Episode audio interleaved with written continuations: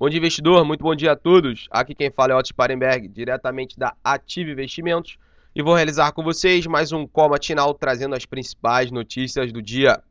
No mercado local, temos uma agenda fraca apenas com os dados do GPM, que aceleraram para 1,2% na segunda prévia de maio.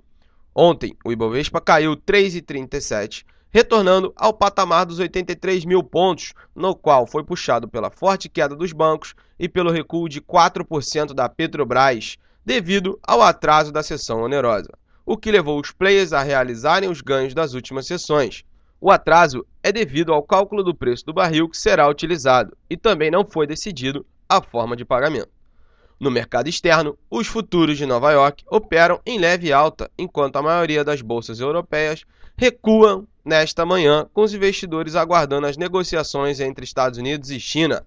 Além disso, o Brent, que chegou a operar na faixa dos 80 dólares o barril, recuou e agora pela manhã vai operando com leve alta, cotando nos 79 dólares o barril. Bom, pessoal, essas foram as principais notícias do dia e agora vamos para a agenda. Hoje, às 9h30, o Banco Central realiza dois leilões de swap cambial.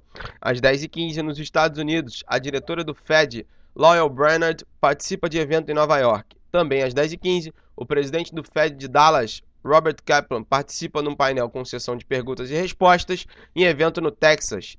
E às 14 horas teremos o relatório do Baker Hughes com os postos e plataformas em operação. Bom, pessoal, esta foi a agenda do dia. Convido a todos a acessarem o nosso site www.ativeinvestimentos.com.br e também acessar a nossa sala ao vivo comigo, com Felipe Fradinho e Lucas Claro, trazendo as melhores oportunidades de day trade e swing trade do mercado. Você não pode perder. Bom dia a todos e bons negócios.